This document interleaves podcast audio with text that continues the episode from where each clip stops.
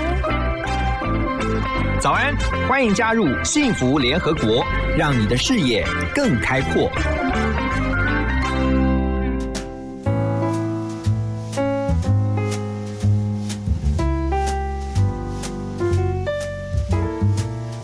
大家早安，我是何荣，欢迎大家来到幸福联合国。每周一到周五的早上九点到十点钟，我在 FM 一零二点五 TR Radio 幸福广播电台。今天我觉得很特别，邀请到一位在前一阵子啊，大家一定每一天都看得到他，然后呢，每一天呢要准时收看他啊，但是呢，他会站在一个团队的旁边。啊，每一天呢就出现在我们的中央疫情指挥中心的对外记者会哈，每天的这个疫情说明的记者会上，然后用着他非常熟练的手语，然后来为听障人士朋友来服务啊，让他们能够了解我们的这个防疫的进度跟最新的一些防疫的政策。好，那。之所以会邀请李老师哈，今天我们的来宾是李正辉老师，先跟老师问声好，老师早安。啊，何主持人早，各位听众朋友，大家早。好，那前一阵子我们看到老师上新闻了哈，因为那个 BBC 的记者在我们的疫情指挥中心的记者会上面提问，他是用英文的，就跟我们老师呢 一样能够翻译，用他的手语翻译。后来大家大吃一惊，后来说，哎，老师怎么那么厉害，连英文，然后听完之后能够立刻的，然后。回应这个 BBC 的记者提问啊，哎，各位大家有所不知哈，我们的李振辉老师是台大法律系毕业的，还是淡大欧洲研究所的法学硕士。龚莹莹怎么会难得倒他呢？听英文也没问题啦，老师是这样子嘛，对不对？因为念硕士的关系，我们那个研究所基本上入学的 interview 要全英文的，对，要全英文。嗯，对。所以有一点点英语的基础，但是没有大家形容中这么好了。对，不，我我先问一下老师啊，大家一定非常好奇，你念到硕士，而且都是法学硕士，是，你怎么会进到手语界、手语翻译这个领域呢？应该老实讲，我学手语在法律之前，真的，哎，我高中就学手语。那为什么会有这个机缘在高中接触到手语？因为误交损友，我我 隔壁就我读建中的时候，坐我隔壁位置的是我们建中手语社第二届的社长。哦，哎，我们吴逢顺吴同学，哎，那那时候手语社已经快要招不到人，那坐在他旁边，对，坐在旁边四个同学都通通被拉进去手语社，嗯，但是我们四个人并没有进到手语社一天，嗯，一天都没有，嗯，因为他找我们的第一天就到民间团体去。就是现在的中华民国聋人协会，就到社团去去认识那些聋朋友，对，去认识那些聋小孩子，就是当初北冲的小朋友。是，那第一天就被震折住了，嗯，因为建中的小孩子那个优越感很重，嗯，就突然间来到一个国度，是他们在讲什么，你完全都不知道，嗯，你完全没有办法理解他们在干嘛，嗯，很震撼。对，所以从那天开始，我们就每天放学就没有去补习了，就直接到协会去了。哦，那你这个学的一定更快，因为你是直接在实物环境当中去学。我们那个年代的手语环境比现在好非常多了。为什么？因为就是直接跟这些聋朋友直接对话。OK，嘿，那现在比较没有那么多机会可以，你学手语的人可以直接跟聋人对话。嗯，你可能只有课堂上的老师，或者是某些社团的活动。那我们那时候不是，我们是每天。嗯，因为协会有办很多的夜间活动，它有社会人士的一些自学的方案，是，然后也有。启拓学校学生放学后的课业辅导，嗯，所以我们不管哪个年龄层去，都有办法接触到实际的聋朋友。那我觉得很特别。你说你在高中的时候你就接触到手语，然后你开始跟聋哑的朋友开始用手语在沟通，是，然后你等于是从零到有，然后一点一点的。可是这学这么讲，他他。对啊，我们那个年代哈就不像现在，现在是有系统的在培育手语翻译嗯，那我们那个年代是土法炼钢的年代，因为政府没有给你任何补助。嗯，那就有很多大哥哥大姐姐，也也许是社会人士，也许是在正在读大学的大学生，他在协会里面当职工。那我们就会看到这些长辈在怎么跟这些聋朋友沟通。对，所以等于是。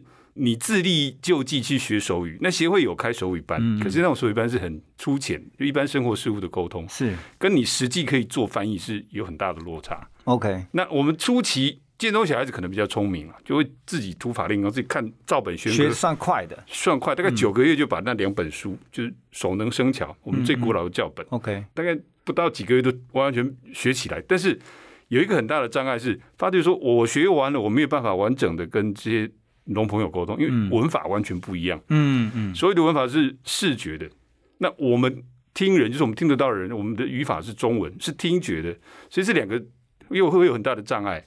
然后撞墙大概撞了一年多，一路摸摸摸到后来哦懂了，因为也有老师会慢慢指点我们，那也有前辈可以观摩说哦原来有哪些部分是可以修正。我我觉得这个真的是太深奥了。您刚刚提到一个重点，就是说手语它是视觉的理解，然后我们一般我们现在比如我们现在讲话的，我们是用听觉的理解，这两个系统是完全不一样的。对。不过最早的机缘，您刚刚提到在高中接触到是。手语社长误交损友，可是你学士念法律，你又念的法律的硕士，然后你是为什么会进到手语翻译呢？中间有一个很重要很重要的人物哦，就是我刚好我高中学手语的时候、嗯碰到一个美籍教授史文汉子教授，Dr. Wayne Henry Smith，他就是手能生巧的原著。哦就那本书事实上是美国人帮我们做的，就台湾的手语第一个把它整理成标准的教材就是做推广的，就是他，他跟丁立芬丁老师，嗯就我刚跟你提的，现在在在科比旁边做翻译的那位嗯前辈，是。他们是第一个做这个事情。那我刚好在念硕士的时候，他来台湾做巡回演讲，他住到我家来，嗯。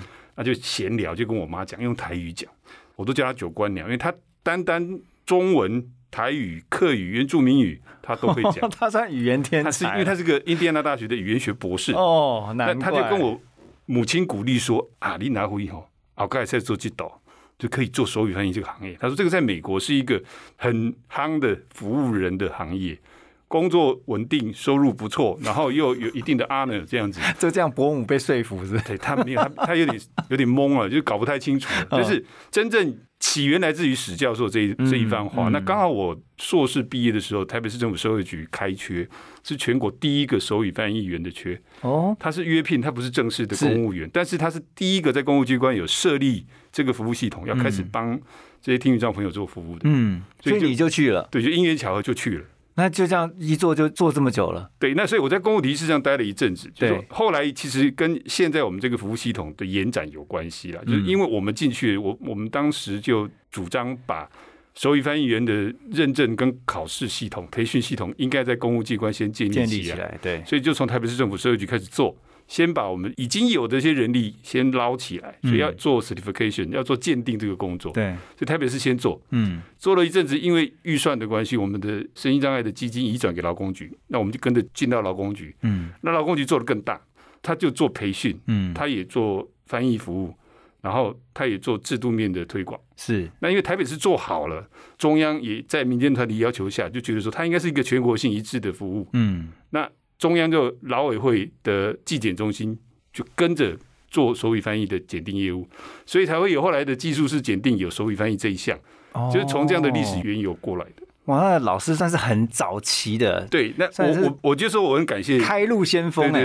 就很感谢这些前辈跟史教授了，因对为他给我们很大的启发。嗯。那特别在劳工局时期，我们还请他，甚至请他回国来帮忙做系统的开发，嗯。就说应该怎么样做培训。建。立一套系统，对对对，要怎么做教材，要怎么样做考试，是，哎，那有请他回国一年来帮忙。对，因为我觉得其实这个是非常重要的，因为我们现在发现，不管是公部门也好，甚至我们刚刚跟李老师私下聊天说，未来在民间啊，像民间企业，他们如果是对外的一些记者会也好啊，或是一些说明会也好啊，只要是在镜头上面的，因为你就必须要服务一群他没有办法听也没有对办法说的人啊。应该说有声音的讯息，就应该有手语的讯息，是是对他们很重要。对，因为也就是看到这几年来，哦，在台湾其实我们开始有人重视到，也慢慢做了，所以才会看到说，哇，其实像李老师这样的一个手语翻译老师，他其实是扮演着很重要的一个角色。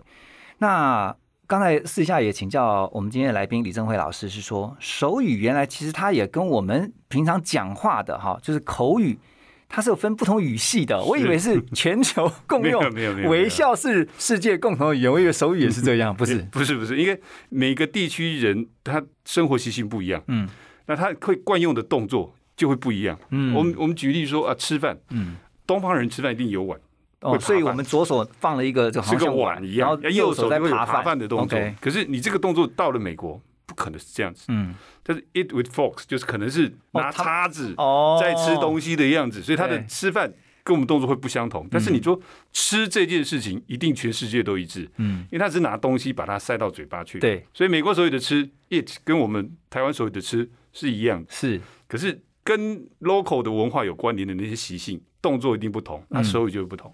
可是好语系就已经分了不同，比如说你你刚刚提到，还有像说日本的，我们是日本的，我们是日本手语系，OK，然后有法国手语系，嗯，有中国大陆手语系。那像英国、美国，它都属于法国手语系，OK。但是因为它是最老的手语，就已经有两百多年，嗯，所以他们后来各自有各自的发展。那你现在要找到那个很相似的地方，嗯，很难找，嗯可它最原始的源头是。同一个母系统都是法国手语，OK。那我们跟韩国是属于日本手语系，嗯。那到现在我们的手语跟韩国手语跟日本的相似度有大概还有一成上下是可以看得出来的。哦，所以如果我们去日韩，我们大部分比如说用手语是可以沟通的，他们听到没有这方面很强哦。但当然，因为战后有各自不同的发展，对，所以会有自己的系统。那但中国大陆那边又不一样，完全不一样。中国大陆那个是，对对对，中国大陆是因为使用人口多，所以它它算一个大系统。那问题是，它是独立开来的，跟台湾因为历史的关系，我们是也是二战之后台湾才哦，所以跟日本是比较有关。对，因为当初日本殖民台湾，所以我们的手语是从日本的东京跟大阪过来。是，嘿，那跟中国大陆反而没有关联性。那中国大陆是什么语系？中国大陆它独立一个语系，它叫中国大陆手语系。那当初是也是因为教会系统帮他们研发出来的，嗯，就是德国德吉神父梅奈德女士他们帮他们做的，嗯。那后来因为时代都很久远，都一定有自己往后面的变化了，对。那你要找到它跟原始的那个母系统的相似度都很难找。我我很好奇诶，像比如说刚刚提到说一般的那种用语，比如说吃饭也好，或者说睡觉这种，可能就比较好比。是，可是像专业用语怎么办？我常看到您在那个 疫情指挥中心的讲疫情的 那我们，又还医学这种专有名词，那那我们不可能。我先这样子讲，没有一场翻译是一百分呐，嗯，不可能百分之百到位。台湾所以只有六千多。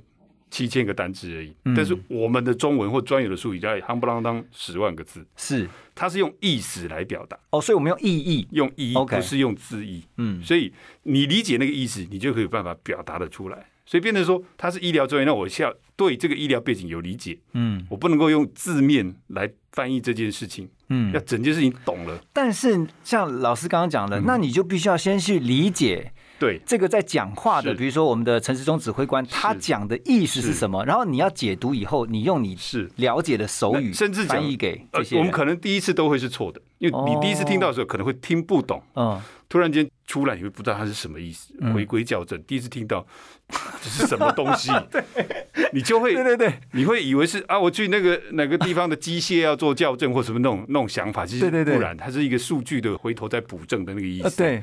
所以第一次可能都是错的，你下台要赶快去找答案。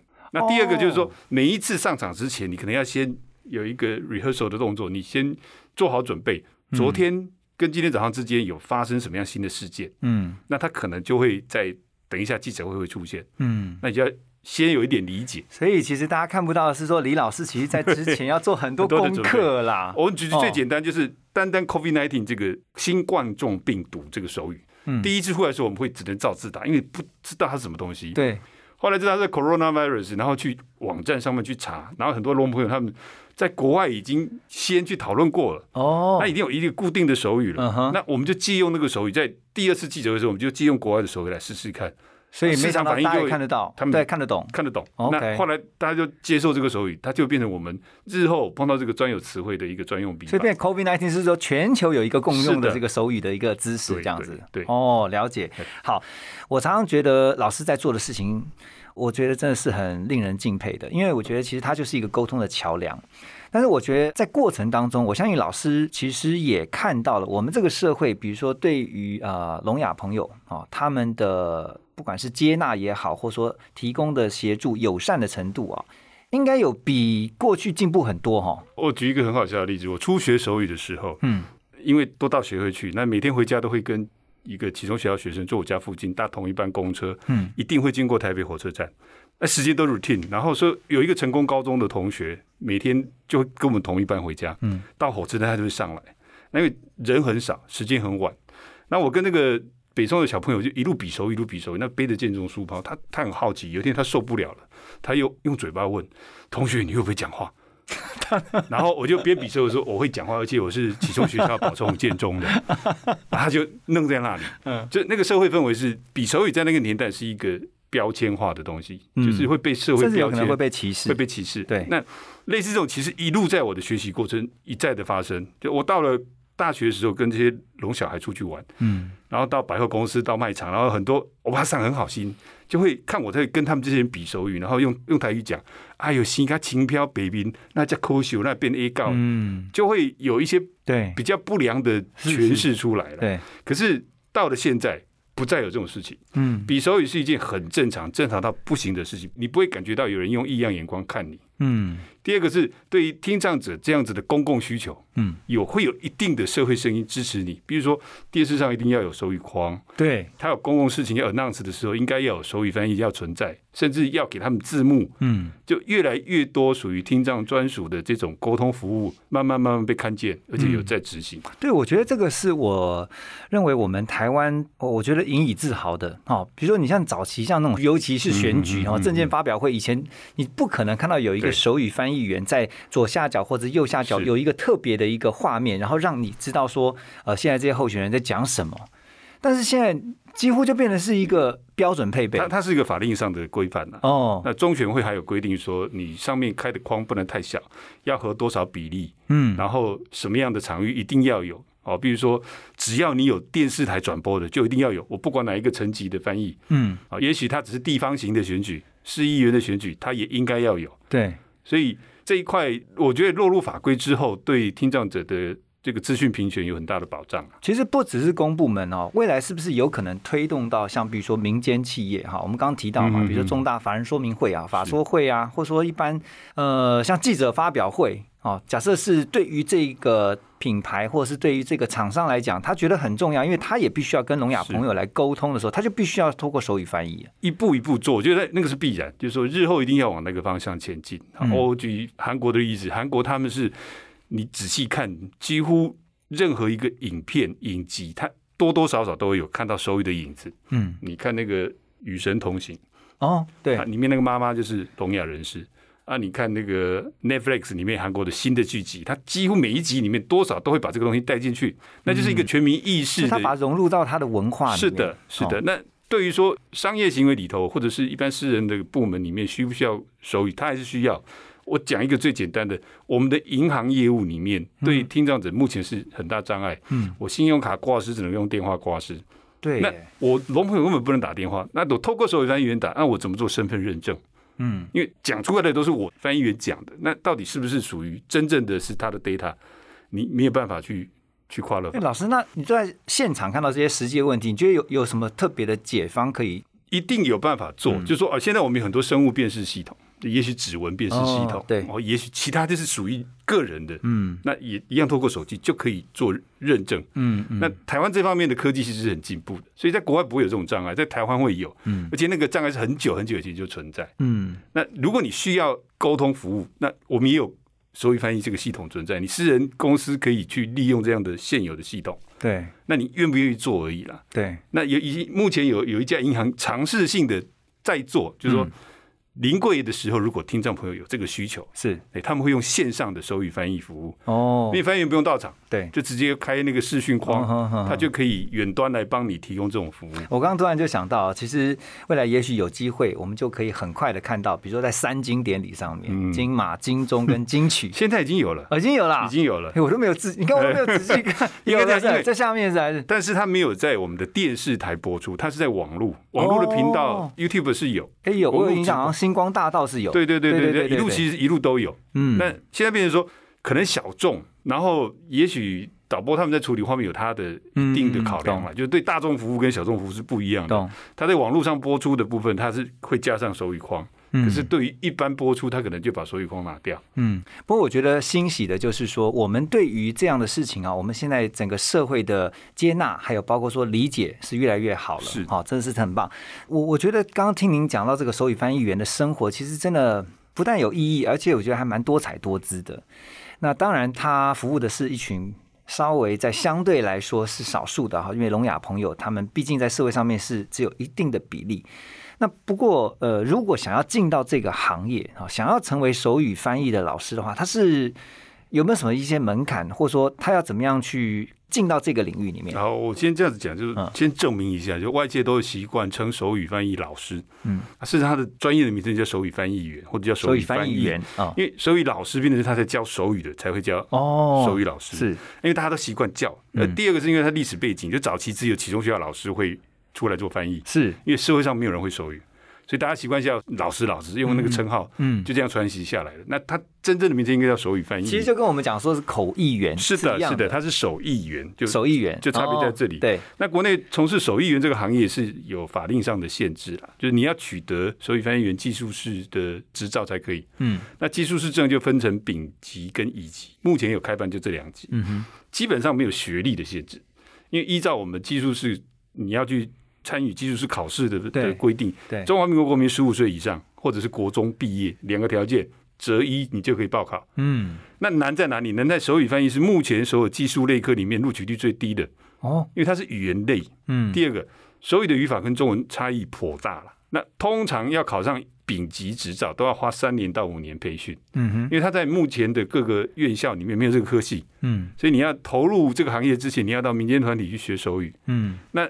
就好在我们的政府每年会有一定的预算，委托给民政团体办手语在里面培训。对，那你就从这种培训班的系统里面慢慢琢磨。嗯，那你可能要学个三五年，你再去报考。嗯，你如果第一年报名，你就要想要考上，基本上很难很难，因为录取率太低了。再来，它有点像你在学第二语 OK，因为它它它完完全全就是另外一个系统的东西。是，对。可是你刚刚讲到说，整个学习的过程当中，因为它跟我们口语的表达不一样，因为它是手语表达，我我它是诉诸视觉性的。是的，我举一个例子哈，就是说手语跟中文刚好颠倒。我们中文常常讲减肥减肥，可是手语不能把它减掉变肥，它是要减掉变瘦。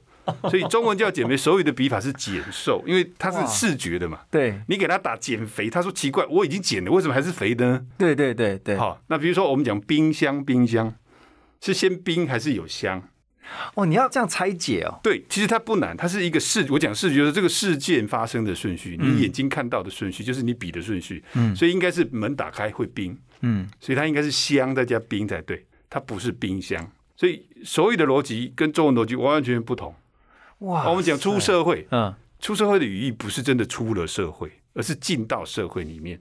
我出社会工作二十年，对对对，就是要进入。对，可是如果你照中文，你得给他打出社会，他说好像我出去这个社会，对，我是离开这个社会，嗯，我没有进到这个社会，所以手语的笔法是颠倒，叫做社会进去。嗯哼，嗯哼，那但你这样这个调试，你你花多久的时间去？其实刚刚讲说，年轻的时候其实比较容易了。OK，我大概花了至少。一年半两年，那我们那个年代是没有老师了，就是你自己要去是土法炼钢，对对，自己土法炼钢，然后就很长时间的观摩跟运用嗯，那现在即便有老师，他会告诉你这些结构的东西了，不必然马上就可以转得过来，因为我们的母语还是中文，我们习惯用中文的思考，嗯，一个字一个字这样比，嗯，哎，啊，那个就要花长时间。的练习，对啊，这个 哇，这个功也不是 一天两天就能练得成的。我们李老师已经练了三十年了，才能够这样子炉火纯青。那老师曾经服务，刚刚讲说已经超过三十年了，从李前总统、李登辉前总统，一直到陈水扁前总统，还有马英九前总统，一直到现在的蔡英文总统。哇，你已经历任四 四任的总统了。因为当他们这个证件发表会的首议过，然后呢，也曾经就是李前总统那个时候是他在接见听障朋友那时候的首议。是 OK。然后呢，现在呃前一阵子看到常常会出现在疫情指挥中心的对外记者会的上面做一些手语的翻译哈。那包括这个面对国外媒体提问啊，刚才也提到哈，这个全英文提问，你听完之后立刻还要再马上翻成。你了解的手语，然后呢，呃，让大家知道刚才不管是提问是问什么问题，还有我们的指挥官在回应的答案是什么哈。我觉得你三十年你都只做同一件事情，对，然后你就是一投入就投入了这么久，你觉得对你来说这个手语翻译的工作给你最大的成就感是什么？呃，没有几个人有办法把兴趣当工作了，嗯，那我一辈子做都是我兴趣的事情。这个是我觉得最让自己觉得高兴的事情。嗯，那我最大的成就就是，当你每次去服务，你看到听障朋友他们眼睛那个亮起来那种感觉，他不会在懵懵的那边左右张望，那就是你最大的成就。嗯，哎，那你有没有遇过一个问题，就是因为大家都知道你会手语翻译，变说大家都要找你哈，就说今天如果沟通不了，比如说假设说我今天有一个听障朋友，他不懂，我就说啊，李老师你来帮个忙，可是你根本应接不暇，你你自己也有自己的有限的时间嘛，是，对啊，那怎么办？常有这种事情，那你你必须要很明白的跟他讲。那通常我们不是自己接 case，我们会有一定的窗口在负责这种案子。嗯，他如果他有这个需求，我们会引介到窗口，由窗口来 follow。嗯，所以有部分是可以这样排开的。那其实最怕的是有有私交的朋友，因为我们在业界很久很久了，对，他就会觉得说很多朋友对，对他就会觉得说你你都不帮我，然后 那我我更麻烦的是因为我本身是法律系，对。不是台大法律系毕业，就会有很多龙朋友来找你做法律的咨商。嗯，他会有个人的法律问题想要问你，因为他不用找翻译，他直接用手语笔就看得懂。对，那我也帮他们做过不少咨商的工作，但是他们往往没有办法区分那个身份，就说翻译。跟咨询两个不能合在一起。你来咨询过我，我就不适合帮你做翻译。因为咨询本身，你还要带着你法律的背景、对的专业背景去告诉他他遇到的会不中立啦。就是，因为我只听到一兆的讲法，那我对龙朋友会有一定的 patient，就是我们会比较投入了。对，那那那个在翻译上的就不公允。嗯，就是我的。已经预预设立场是以他讲的为主了，是，嘿，而且我们刚刚私底下跟那个李老师在聊说，手艺员其实他们还有一个工作上面的辛苦哈，就是你常常会临时就接到这个任务，你必须要去，你明明已经安排你好你的行程了，但是突然那个公部门突然有一个说，哎，我下午有一个临时的重大记者会，然后希望你们去帮忙做手语翻译。那龙朋友他们也偶尔会不体谅这种状况，就我们工作条件不是 always 在那边等着你，是。我临时就要被召唤去做别的工作的时候，他会觉得说，你就只顾着赚钱，你是不愿意帮我们帮忙。嗯，哦，你书读的很好，可是也会手语，可是你没有要服务我们这群人。嗯，啊，那个会很难解释。对，那久了就变成说，朋友圈也慢慢慢慢理解说，哦，原来工作的流程要有一定的排序。嗯，那你的需求也许不是只有我一个人可以解决掉。那你一旦要教他智商，那你就不能够再要求他翻译。对，那如果他你要翻译，翻译就不会只有透过我个人，就会有。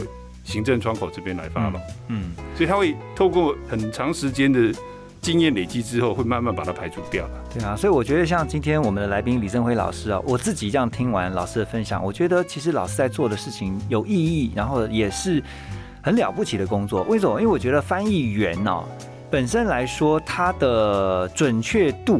是最厉害的，就是说他的这个是他的专业。嗯，像最近那个，我就提到那个，我们大家看那个斯卡罗这部 公司大剧，你知道那个如果一个翻译只要有一个字是翻错的，那会造成小一点是误解，大一点可能就是会惹来杀身之祸的。所以你说那个翻译员其实他厉害，或者说他重要的价值就在于他其实是一个很棒的桥梁。这个桥梁就是连接，就是 connect，连接 A 跟 B，然后让两者啊在互相没有办法沟通的情况之下，能够透过这个翻译，然后达到一个哦良好沟通。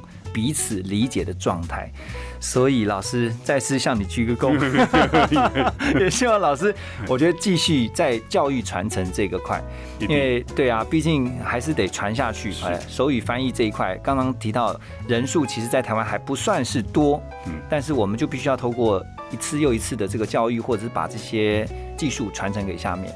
好，好，我们今天特别的再次谢谢李成伟老师带来这么精彩的分享，谢谢老师，谢谢，谢谢。